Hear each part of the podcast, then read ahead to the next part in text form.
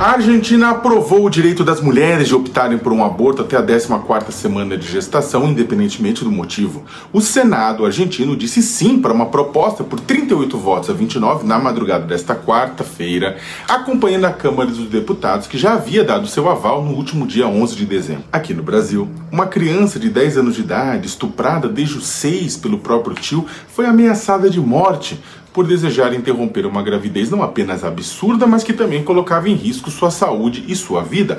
Pior, o governo federal foi acusado de tentar convencer a família a evitar o aborto previsto em lei. Contrários à legislação aprovada por nosso vizinho, nosso país vizinho, dizem que ela vai levar a um aumento no número de abortos. Não, na verdade, é, levará a uma redução no número de mulheres que morrem ou ficam com sequelas por conta de abortos clandestinos. Ou que são presas, processadas e humilhadas por conta disso. Relatório da organização Human Rights Watch aponta que anualmente até 522 mil abortos são realizados por lá. Dados oficiais mostram que 39 mil mulheres são hospitalizadas em decorrência de complicações da interrupção da gravidez. Defender o direito ao aborto não é defender que toda gestação deva ser interrompida. Quem diz isso é um. Desculpa, é totalmente alucinado. E sim que as mulheres tenham a garantia de atendimento de qualidade sem preconceito por parte do Estado se fizerem essa opção.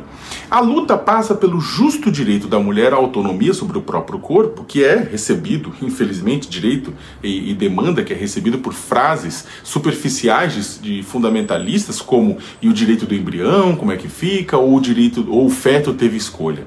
Mas também há uma questão pragmática de saúde pública. Abortos vão acontecer diante do desespero de uma menina ou de uma mulher. Quer nós, homens, políticos, religiosos, cidadãos comuns, concordemos ou não. Ou seja, para além do debate religioso, legal, filosófico, essa é uma questão de redução de danos. Garantir que o Estado brasileiro reconheça o direito ao aborto seguro evitaria milhares de mortes por procedimentos clandestinos ou realizados de forma precária. A Argentina percebeu isso. O Brasil, onde o tema está sendo discutido no Supremo Tribunal Federal, ainda não. Mesmo em situações em que o aborto é permitido, né, brasileiras que recorrem à interrupção da gravidez enfrentam os mais diversos tipos de violência. Há médicos que recusam atendê-las, mesmo em processo de abortamento espontâneo. Servidores públicos chamam a polícia alegando que elas cometeram crime. E isso sem falar do calvário de ter que viajar muitos quilômetros para encontrar um serviço público que possa acolhê-las, pois há médicos e hospitais que se negam a atender quem precisa fazer um aborto, mesmo um aborto legal. Enquanto isso, as bancadas do fundamentalismo religioso no Congresso Nacional, em assembleias estaduais e assembleia distrital, nas câmaras municipais, têm atuado em nome de projetos que são retrocessos à dignidade humana, como aquele que buscava criminalizar a orientação sobre o aborto legal com penas maiores se quem ajudar foi agente de saúde for agente de saúde, ou dos movimentos para reduzir a previsão de aborto legal no Brasil, permitido hoje, como todos sabem, em três situações: estupro, risco de morte da, da, para a mãe e anencefalia.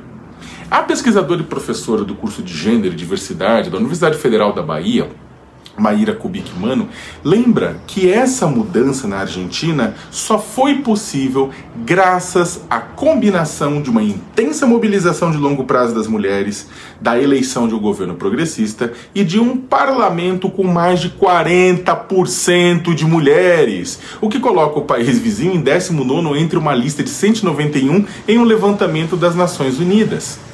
Apesar de serem maioria da população aqui no Brasil, mulheres representam 14,5% do Congresso Nacional Brasileiro, o que nos coloca na vergonhosa posição de centésimo quadragésimo. E isso, não, não, não, não tenham dúvida, é causa e é consequência ao mesmo tempo.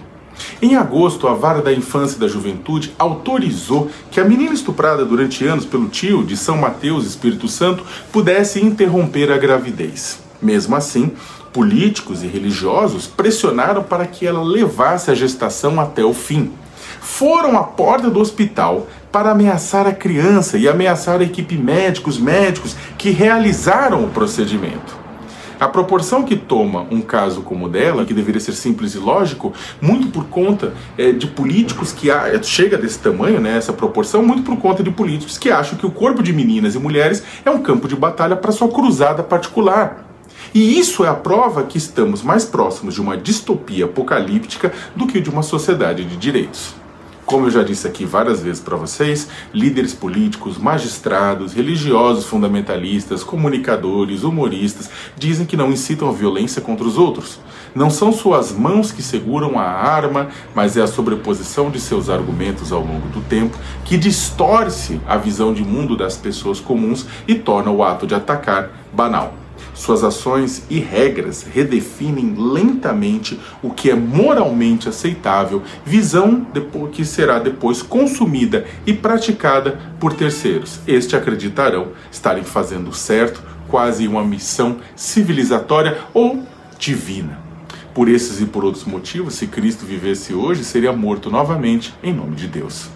A Argentina, gente, pode viver uma tragédia econômica absurda, mas em termos de civilização, continuam dando um banho no Brasil.